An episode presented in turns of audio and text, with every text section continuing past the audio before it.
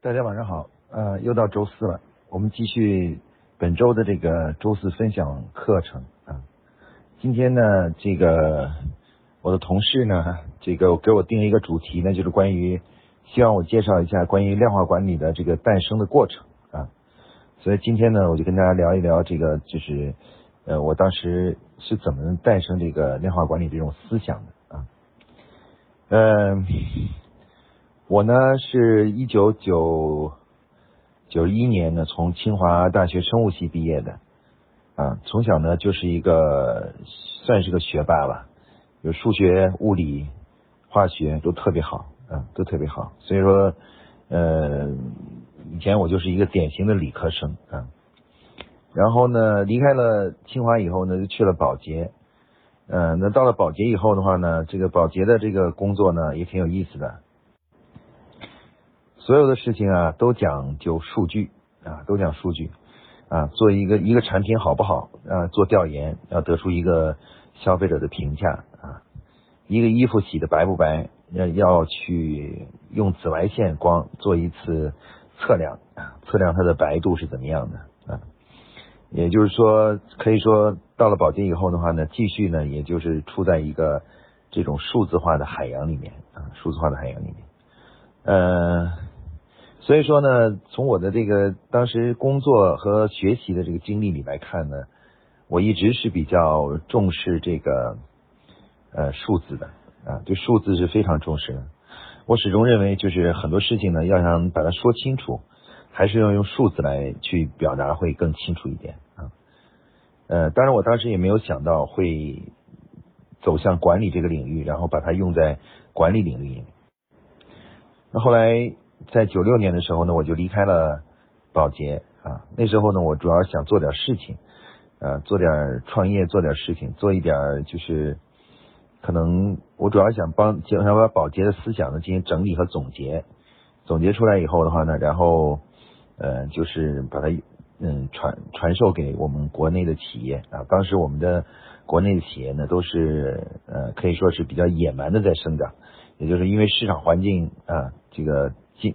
市场经济刚刚开始，所有东西呢都是一片空白啊，因此的话呢，那时候呢只要有有胆量啊，敢干，就就基本上有很大的成功的概率啊。然后只要你能坚持下去的话呢，基本上做上那么几年的话呢，企业就成规模了啊啊。所以在当时的话呢，其实说中国企业对这个企业管理这个问题啊，其实了解的是比较少的啊，是不太懂的。那时候呢，就是大家都是只要是有勇气，能够把产品生产出来啊，基本上就有一半的成功的概率了。所以说，当时我刚离开保洁的时候，并没有直接去做这个呃管理工作，而是先进行了这个市从事了市场调研工作。因为市场调研呢，是当时也是一个新兴的一个领域啊，很多时候很多企业做一些重要的决策，尤其是。产品啊，广告方面的决策涉及到的费用非常大，这么大的费用，如果是嗯弄错了的话，这损失是很大的。所以当时的话呢，我就开始这个从事这个市场调研公司啊，跟和很多企业合作呢，帮他们做这个关于市场啊、品牌啊、产品啊，还有广告的调研工作啊，做了一段时间。那这个过程呢，也是一个呃很数字化的过程。大家知道，调研本身啊，它这个数字数字化程度很高。每次调研完了回来以后呢，都要对数字进行处理。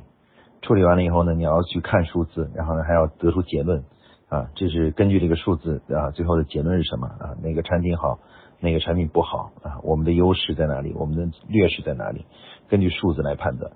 可以说。嗯，这第三段的工作啊，就从清华到宝洁，然后到我这个自己成立的夸克，呃，这个仍然是在从事数字跟数字有关的工作啊。市场调研本身呢也是这样的啊。呃，到了二零零二年左右啊，我当时做了一个呃，就是做了一个市场调研，是帮南孚电池做的。啊，南孚电池呢，当时呢就是做了一次关于呃品牌方面的调研，就关于自己品牌的优势啊、劣势啊、消费者的满意度啊等等这方面的这样一个调研。调研完成以后的话呢，就是企业呢，企业家们就提了一个问题，这个问题就是什么呢？就是这个数据拿来以后怎么用呢？怎么在企业里应用这个数字呢？啊，于是呢，当时呢，我就从事了我当时的呃，可以说人生里面的第一个顾问工作啊，就是帮助他们去解读这个数据，并且呢，呃，跟他们讲呢，说我们要基于这个数据可以进行新产品，开发一些新产品或产品的升级啊，产品升级。于是呢，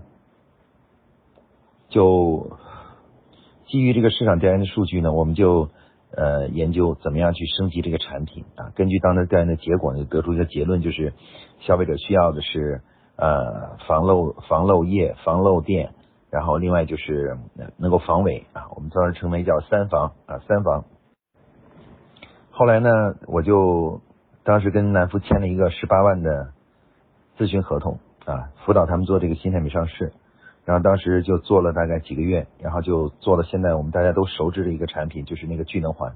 啊。当时呢，聚能环呢是在这个电池领域里的一个，应该说是从概念层面的一个新的创新啊，是一个呃，应该说是具有一点点创新很强的创新性的这么一个一个产品啊啊。那时候我做完这个 case 以后，我就深深的感觉到啊，就是呃，我们国内的企业需要的不光是调研。啊，我们需要的更多的是调研以后，怎么样根据这个调研的数据去得到得到这个一个好的正确的思想啊。于是呢，我当时呢就经过了思想斗争，很严很严重的思想斗争，然后呢就决定将这个调研公司呢转为咨询公司。不过呢，是一个营销的咨询公司啊，也就是专门做营销类的工作啊，比如说帮助企业呃研究广告啊。做新产品啊，嗯，做这个呃渠道啊啊，其实主要是做这个做这类的工作啊。那个从二零零二年开始，一直做了大概几年，大概做了三四年。三四年的时候的话呢，其实我就开发了很多模型啊。我当时因为做市场调研嘛，调研本身它需要一些模型。我当时呢就基于是当时市场调研的经验，还有在保洁的一些知识，然后就开发了一个很多个模型啊。其中最著最著名的模型也就是。呃，现在大家都广泛熟知的啊，各行各业很多行业都在使用的一个模型，就叫 ADP 模型啊。ADP 模型呢，就是在那时候诞生的啊。呃，模型本身其实它就是一个对事物的规律的一个总结啊。当把一个事物的规律总结出来，能用公式的方式表达出来，那么这个就是模型啊。ADP 模型呢，实际上到今天为止呢，都被证验证为是一个正确的啊这个。营销领域的一个模型啊，它阐述了我们的销销售受到哪些因素影响。呃，这个模型的开发呢，其实对我后来的这个这个对量化管理的开发呢，是有很大的一个意义的啊。这个模型开发出来以后，我就有一个想法，就是我觉得呃，应该好像我还可以开发出很多模型来啊，尤其是呢，在当时呢，我们。在咨询中，在咨询过程中遇到一个问题，就是往往企业呢学习营销方法呢能够学会啊，很快就能学会，但是呢，就是学了以后呢，却没法在组织里面把它长久的用下去。主要的原因呢是自己组织内部的企业的内部呢比较混乱，混乱的话呢，员工不稳定。我做完咨询以后，与接受学习和培训的人可能过不了多久就走了。一走了以后的话，这家企业的整个的咨询等于就白做了啊。所以说呢，当时我我就很苦恼这件事情，我说为什么会这样呢？后来呢，我仔细想，看来是管理的问题。从那时候我就开始认识到，管理是营销的基础啊。没有好的管理呢，营销是长无法长久下去的啊。无论你有再强的营销的方法啊，这个和工具。如果你的管理腿管理的一个体系做不好的话，那么基本上你这个呃营销啊就很难持续下去。你偶尔能做一个好产品啊，一个爆品，但是呢，你很难持久的去呃把营销持久的做好。所以从这个角度考虑的话呢，我在当时在二零零五零六年的时候呢，就做出了另外一个重要的战略性决定，就是转型为管理的咨询公司。当然也不是不做营销，营销也要做啊，就是呃，当时只是我想延伸出一块，就是做管理咨询的啊。在当时啊，中国是有很多很多人培训的，呃，比较多的那个培训的就是陈安之啊，呃，后来还有于世维啊等这些人啊做这些培训啊，这些培训呢，其实最大的特点就是什么呢？就是你如果说他们讲的道理呢，其实这个道理是对的啊，道理也不是错的。但是一个好的道理呢，没有方法是不行的啊。当时呢，他们他们讲那个很多很多人去听，但是呢，听完以后呢，却不知该怎么做啊。甚至有的时候，嗯，他们因为是比较偏重于打鸡血的这种培训嘛，就就是回来以后呢，就蛮干，蛮干的话呢，就反而会会失败啊，会失败。那于是呢，就是这个随着时间的呃推移的话，当时我就在想，我说我要嗯进行管理的咨询。那么进行管理咨询呢，我自然而然就会延续着我原来的想法，就是说我要做的管理咨询不是去讲道理的一个咨询啊，不是跟企业去简单的讲一些大道理啊，就是管理应该怎么做的大道理。我应该是去给企业介绍的是一套可以在企业里面用的一套方法啊，可以复制啊，可以这个优化啊等等的这样一套方法。但是呢，这个问题呢就来了。问题来了就是，呃，一个企业的这种管理方法怎么才能够自己能够就是复制啊？就这个你这个人学会了呢，可以传给另外一个人，另外一个人再可以，呃，还可以优化等等，才怎么能做到这一点呢？那只有一个办法，就是你要把它变成一个呃量化的，用数字表达的一个流程啊，在流程中呢是有标准的啊，有这各种各样的标准。这样的话呢，就能够就能够复制了，因为大家知道，一个东西一旦有数字、有流程、有标准的话呢，呃，人们学习起来就比较容易，很容易学会啊，而且呢，也能够这种方法呢，也能沉淀在企业里面，就是以后一代一代的人都可以按这个做做法去做。啊。当时我那 ADP 模型就是这样的，所以当时我考虑来考虑去，最后呢，决定决定呢，就是我要走一条新的管理道路，就是呃，把管理中的很多。重要的工作思想呢，进行整理，然后最后呢，用要用一建立一套以数学物理为核心的这么一套管理模型啊，这么一个管理的一个逻辑啊逻辑，在当时挺有意思的就是，呃，我因为当时想有这个想法，但又不知道怎么帮这把这个管理啊，它给量化。虽然当时我已经有量化管理的思想，就提出量化这个概念，就是用数学物理的模型呢，去表达这些管理的规律啊，做出一些行之有效的方法和模型。当时非常有意思的是，二零零五年的时候呢，这个广州移动啊，就是来邀请我去做一个呃项目管理的培训啊。我当时呢做的培训的都是营销类的培训，消费者行为学啊，呃，这个品牌呀。广告开发与管理啊，等等，就都是这种培训，从来没做过这种管理类的，就是这种项项目管理的。但后来我就问中国，嗯，广州移动，我说你们为什么非让我去培训呢？我说你们其实可以去，嗯，找市面上那些嗯项目管理培训的公司去找个老师来培训，为什么非要要我去呢？然后他们还很坚持，他们说我们就是要你，原因主要很简单，是因为你是从保洁出来的。我们很想了解了解，就是保洁系使用的这种项目管理方法是什么东西？这句话一说呢，就提醒了我。我突然意识到一个问题，就是好像项目管理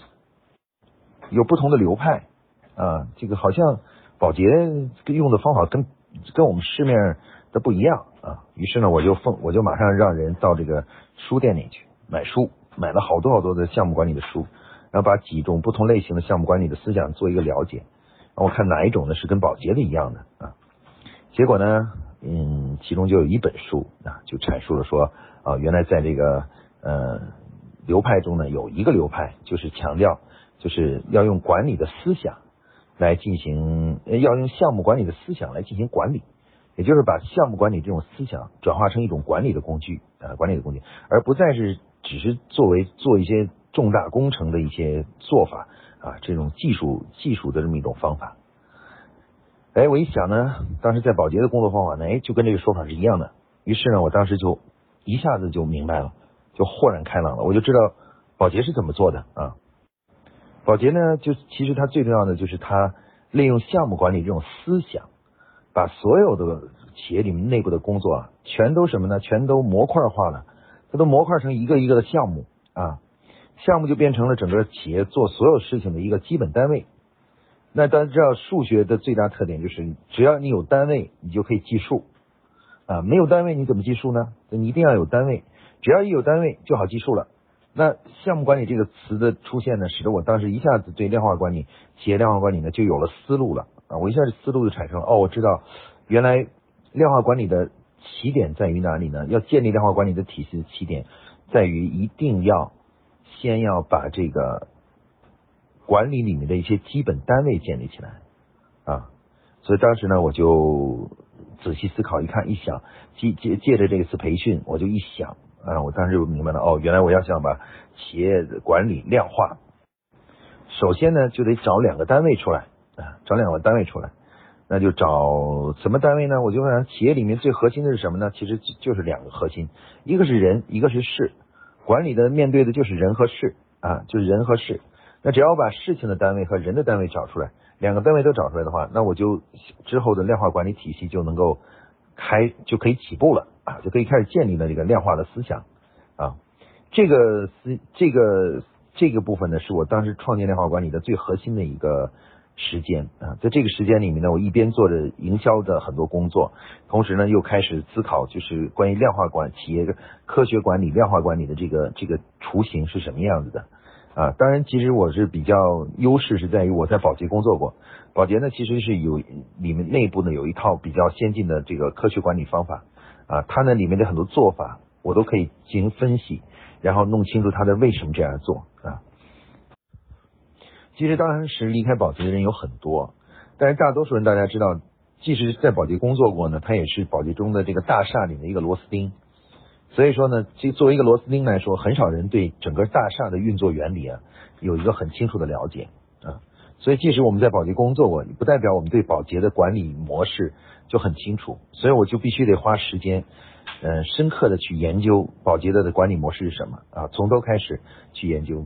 那不过有了这个思路以后，有了这个两个量化，人的量化、事情的量化这个思路以后啊，后面的思考就简单多了啊。啊，大概过了两一年多到两年的时间，我就把这个企业量化管理的核心思想部分就建立起来了啊，就提出了一个很重要的内部的，就是关于呃关于这个就是企业内部的两个量化，一个是用项目来量化事情，一个是用职业素养分来量化人的能力啊，人的能力提出这样一个理念啊。但是呢，当时到了那个时候的话呢，其实还有一个核心的问题，这个核心问题是什么呢？就是。呃，数学模型呢，永远是建立在物理模型上的，就是你得先知道结构。那企业管理我必须得先知道结构，我才能够去把它量化。如果里面它的逻辑关系我还没搞清楚，我是没法量化的啊。所以我现在面临一个最大的挑战就是什么呢？就是关于这个呃，到底企业内部的管理它涉及到的东西是什么啊？它到底涉及到那个结构怎么划分？然后有到底有几块？啊，有几块组成啊？有我也大概知道，比如说有薪酬绩效啊，有这个什么呃计划呀、项目管理啊等等，我也大概知道。但是到底应该有多少块呢？它的逻辑是什么呢？其实我当时其实是有点晕的，也也想不明白，就是里面有多少块啊？要要要涉及到啊。然后呢，到了在二零零七年还是零八年的时候。我也是偶然的读到一本书啊，这本书其实不是管理类的书籍，这本书是一本一本关于中医的书籍啊，在中医里面，呃，关于现代现代人怎么看中医啊，这本书的名字叫《气的乐章》啊，《气的乐章》呢，这本书呢，它就阐述了就是人体的运作原理啊，就是人体的这个系统和它的运内部的运作原理是什么啊。当时呢，我的我看到这本书以后，我最大的一个启发，我一下就灵感就来了，我一下就认识到，其实我要想弄清楚企业内部是怎么管理的，其实我只要弄清楚人体是怎么运作就行了，因为只要人体的内内部的运作我一搞清楚的话，我就就可以大概分析出企业的内部的运作啊，因为咱们人类其实做很多东西都是模仿我们自己的身体来去做的啊，模仿我们身体去做的，然后之后呢就。呃，一发不可收拾啊！思想就思想的这个灵感，就一一个灵感接一个灵感，一个灵感接一个灵感，然后最后很快就诞生了一个很重要的思想，就是我们现在看到量化管理的最核心的思想，叫做十大契约啊。就是科学管理的十呃重要的这个组成部分，又是由十个组织约定构成的啊。就是这个十大契约思想的诞生呢，其实就奠定了量化管理的这个基础了。因为我已经找到了这个企业内部管理的这个完整的结构和他们相互之间的关系啊，相互之间的关系。然后只要有了这个作为基础的话，后面的量化呢就容易了啊，就简单多了啊。呃，我这个因为我个人呢，其实是可以说是数学是特别好的啊，我的数学是可以说是相当好啊，好的一塌糊涂啊。所以说，这个只要你告诉我了，呃，一个东西的结构是什么，我就很快就能给你找出它内部的数学关系啊，就数学关系就找出来。所以这是也是我的优势啊，我在清华学习啊，从小养成的优势。所以那个这个结构一诞生以后，十大契约的结构一诞生以后，我就很快把这个契约之间的相互关系以及它们的数学联数学关系都全部都联系都找到啊，然后就。一步一步的就就把这个体系啊逐步的建立起来了啊，从战略到年度经营计划，到项目管理，然后到流程管理，然后一直到薪酬绩效，到员工的职业发展、组织架构，然后到这个就是呃到这个呃预算管理啊，就是财务的管理啊，全部这些东西可以说就是应运而生啊，基本上都是。随着时间推移，就一个一个的这个工作方法呢，而且最有意思的、最最让我感到高兴的就是，呃，所有的这些东西呢，都是互相通过一些数字呢连在一起了。那时候我就会有一种强烈的感觉，就是这是一个系统，因为大家知道，系统最大的特点就是每一个板块和另外一个板块之间，它都会通过一些数学关系。就当时我就是观察这个系统的时候，我就发现呢，这个系统呢，它是一个。每个板块都是相互通过数学关系啊联系在一起的，而且这种联系呢，最重最好的就是什么呢？就是它呃都可以通过一些巧妙的通过一些数字把它联络在一起，联络在一起。那这时候的话呢，我就量化管理的很多的一些模型，比如项目积分呐，然后这个呃关于这个战略的制定办法呀，年度计划的工作方法呀。项目管理的工作方法啊，一个一个的，就是都慢慢的随着时间就诞生了。差不多到了二零一二年的时候呢，这个量化管理的整体思想呢就已经形成了啊。它主要是系统的描述了一个企业一个企业内部需要进行科学化的管理的这个组成部分大概有多少个部分啊，然后每个部分呢具体的工作方法是怎么样的。所以说，到了二零一二年的时候的话呢，这个量化管理的思想就基本形成了。当然还有很多细节呢，没有做得很好啊，像这个，嗯，像像比如战略管理、呃，年度经营计划管理、项目管理，其实都留了一些问题和一个一些没说清楚的东西，没讲清楚的东西啊。然后呢，就是呃，就是另外呢，就是就是有些地方呢，比如像预算管理啊什么之类的，还没有还没有形成很清晰的方法。但是我已经不担心了，因为一般来说，等于只要你把这个系统的框架搭出来，就像一个房子，只要你把它那个形状弄起来，内部的装修啊，其实不用担心，只要随着时间推移，慢慢去装修就可以了。这个装修很快，渐渐渐渐，这个房子就会一点一点的变得很很满意，令人满意了。那所以说，后来在从一二年到后来的呃到一八年左右的这个时间里面呢，主要就是对呃很多工作方法的细节进行研究。然后呢，研究完了以后的话呢，就是，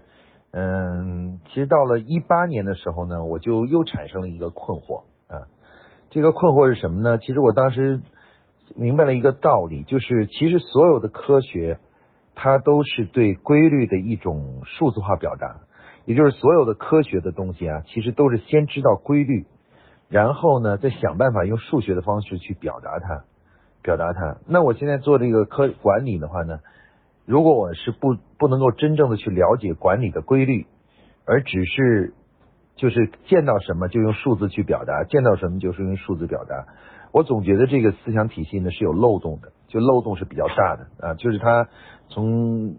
理论基础上是不扎实的啊，它是不扎实的一个理论基础。所以在一八年的时候呢，我就在进行这个深入的思考，就关于这个规律啊，企业管理的规律是什么啊？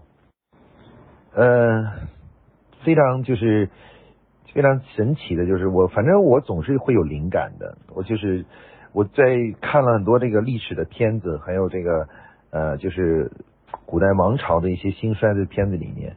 嗯，我就在想，我说既然是规律嘛，那就应该是不仅适合于现代，也适合于古代啊，它是应该跨越时空的一个东西。那既然是跨越时空的东西的话，那我看任何一个东西，其实里面都是有规律的啊，不管是看这个历史片儿还是战争片儿，我都它里面都是有规律的啊。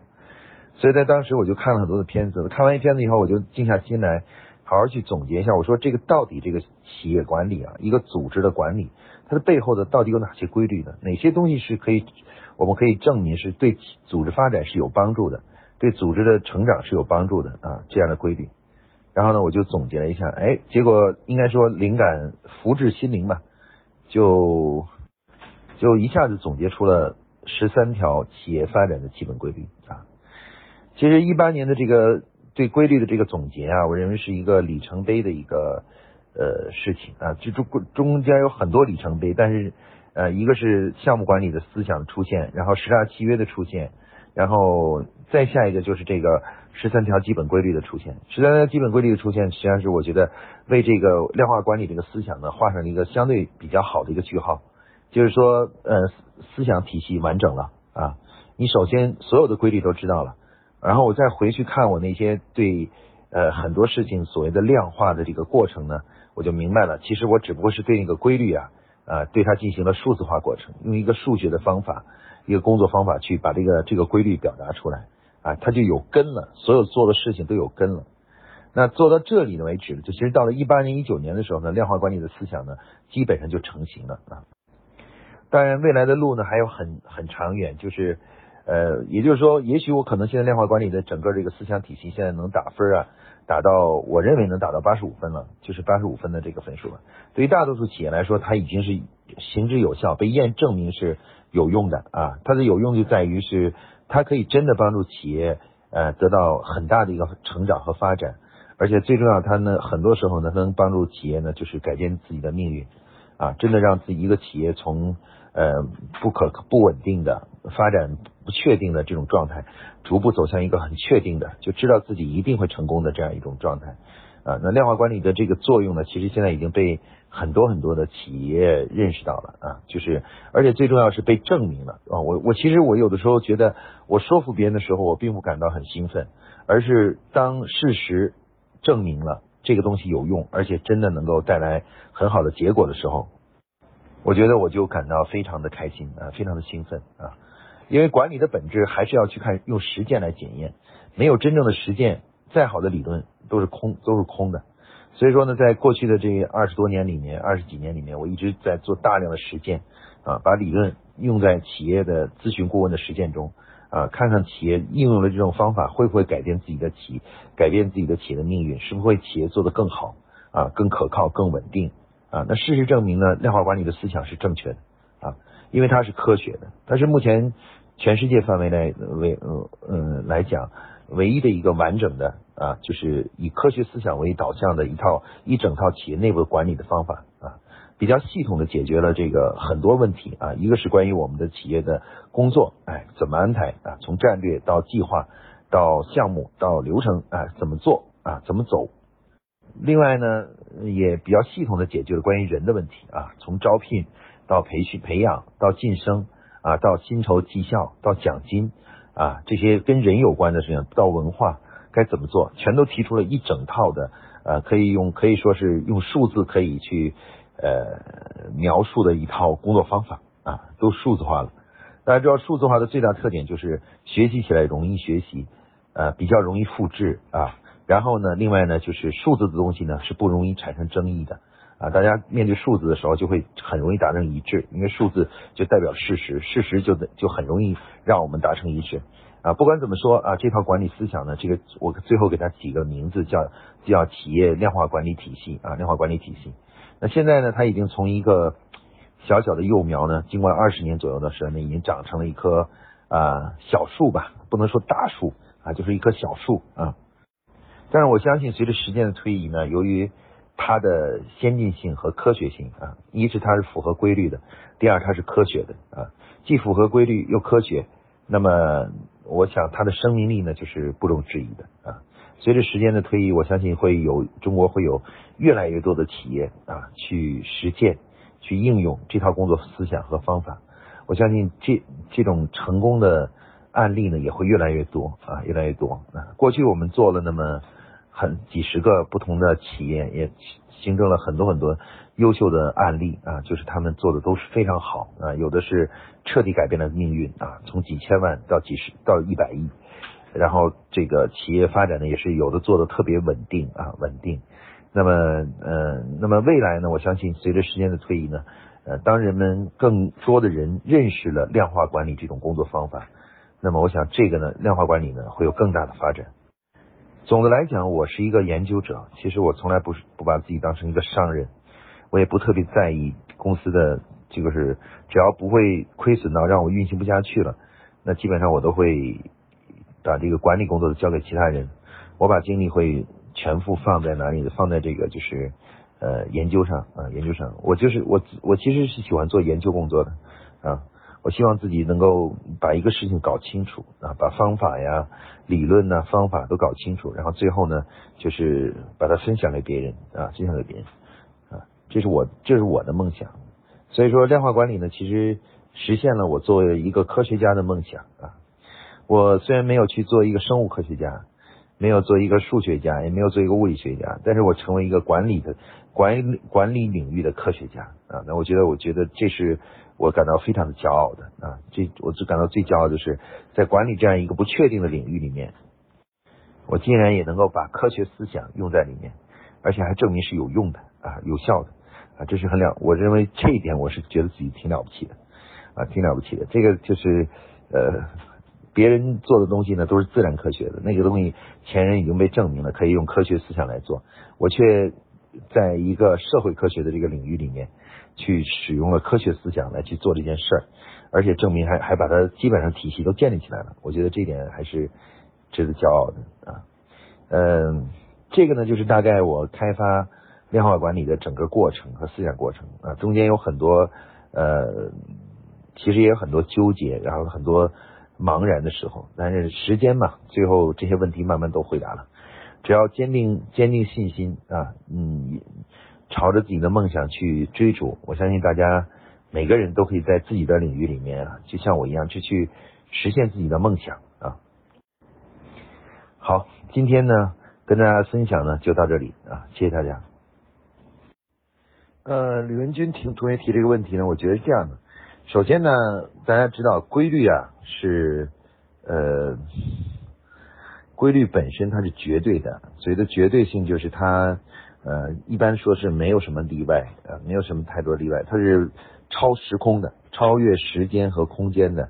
啊，没有行业限制的啊，所以说呢呃，其实我们提出的商业所谓商业规律呢，就是一个它跟行没有行业性限制，没有时间的限制啊，这个这些规律它。应该说是广泛性的，啊，你你说这个和教育的规律是违背的，是呃，可能我认为是应该是不存在的，可能是你在理解上的问题啊。比如说你会理解，比如举个例子啊，我知道，比如像需求规律，需求规律就是最容易认为是跟教育领域的规律是不一样的。比如说我们呃作为教育领域，我们教一个孩子，我们是是不是要去满足他的需求呢？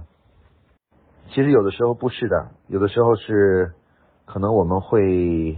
按照教育的规律教他东西，他不想学也得让他学啊，等等等等等。那但你就会说了，你说那这和需求规律不是违背吗？对吧？我们到底是按他的需求去培训他呢，还是呃按照教育的方法去做呢？啊，其其实呢，我个人认为啊，这还是对于需需求规律的理解的问题啊，需求规律理解问题。就首先你要知道，就是这个需求是到底是谁的需求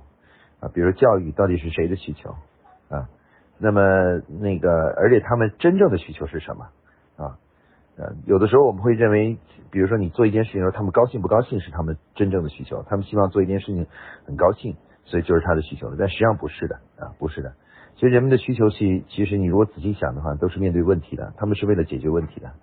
那像孩子的教育啊什么之类的，他最终他真正的需求就是父母希望他们能够学习解决问题的方法。所以说，嗯。你之之所以这样做，比如你一定要让孩子学什么东西，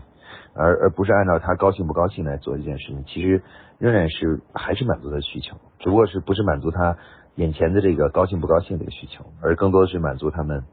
真正的那个最背后的需求，就学习的真正的目的的需求啊。所以我不知道你提这个教育规律和这个商业规律是违背的是什么意思，但是我我不认为会存在这种情况啊。这个和规律相两个规律相互矛盾，其实是很少见的，几乎没有啊，没有没有这样的啊。规律本身它都是它是有内在的和谐性的啊，而且它都是从事物的不同的维度来做的啊。如果两两个是真正的规律的话呢，它它应该理论上是两个不同的维度，从两个不同维度，所以它之间产生这种矛盾性呢，应该不多啊。呃，这个可能还要具体问题具体分析，咱们可以私下里再探讨这个问题啊。嗯，董江斌同学提了一个问题，说是关于这个研发部怎么立项啊？嗯，可能我在这里一下子给你全讲清楚不太容易，因为所有部门的立项其实立项方法都是一样的，都是先从部门的使命出发啊，先从部部门的使命出发呢，向下分解一层啊，就是实现你的使命是怎么样的。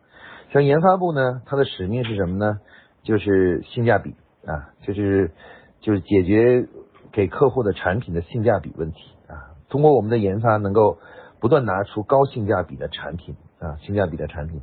那实现这个呢，它实际上有很多工作要去实现这个啊，有一般我们把它分成四大块去实现它，就是呃产品产品开发、基础技术研究啊、外围工艺研究啊、外外围工艺研究。然后还有就是像外围工艺指的是包装啊，这这方这方面的研发。然后另外就是生产工艺研究。然后最后一点呢，就是这个呃技术法律啊，它一般有这么几块构成，构成研发部的实现自己这个功能的。那么一般我们立项呢是先把它分成向下分成一层，然后在这一层下，比如在产品开发这下面再向下分解。分解成产品开发需要做的工作类型有哪些啊？比如说新产品上呃呃产呃新产品上市啊，或者新产品开发呀，然后这个产品升级的研究啊等等等等，你可以按这样来分，然后就分成了很多的呃再分一层，再分一层呢，基本就是属于项目了，就已经是项目级的了啊项目级的工作。那像基础技术研发呢，它也是啊基础研发是由哪些类型的工作组成的？你向下分解一层。那那一层呢，就应该是项目了啊。大致上，研发部的立项方法就是这样的啊。其实这个所有的部门立项都是一样的，都是一模一样的立项的方法。它都是从使命向下分解两层，分一层再分一层，第三层它就是都是那什么了，就是就是项目啊，就是基本就是项目的类型了，已经出来了啊。然后呢，再具体的去定义它的目的目标啊等等的这些东西就可以了啊。这个就是各个部门的立项都是这样的。当然，我我讲的这个项目呢，它也是呃既包含了这个常规型的项目，也包含了战略性和改善型项目。呃，他们由于各自来源是不一样的，所以说我刚才介绍这个更多的指的是对于研发部日常工作啊，就是经常做的工作的这个立项方法啊，就是怎么样把它项目化的一个过程啊。嗯，具体的内容呢，可能到时候你得，我建议还是有时间来参加一下我们项目管理的学习吧。或者全面项目化的学习，全面项目化的学习就帮助去回答各个部门该怎么样把工作项目化的这么一个过程啊，那里面会有那里面会有更详细的一些讲解啊，讲解向你讲解啊。啊，刚才我给我讲的这个只是个大概，就是向下分三分分两层，然后第三层就是项目啊，就是这个，但是具体的做法还有很多细节啊，这个到时候呃可能你要通过深入的学习呢，就能够把它这个方法慢慢慢掌握啊掌握。好，这个问题就回答这里啊。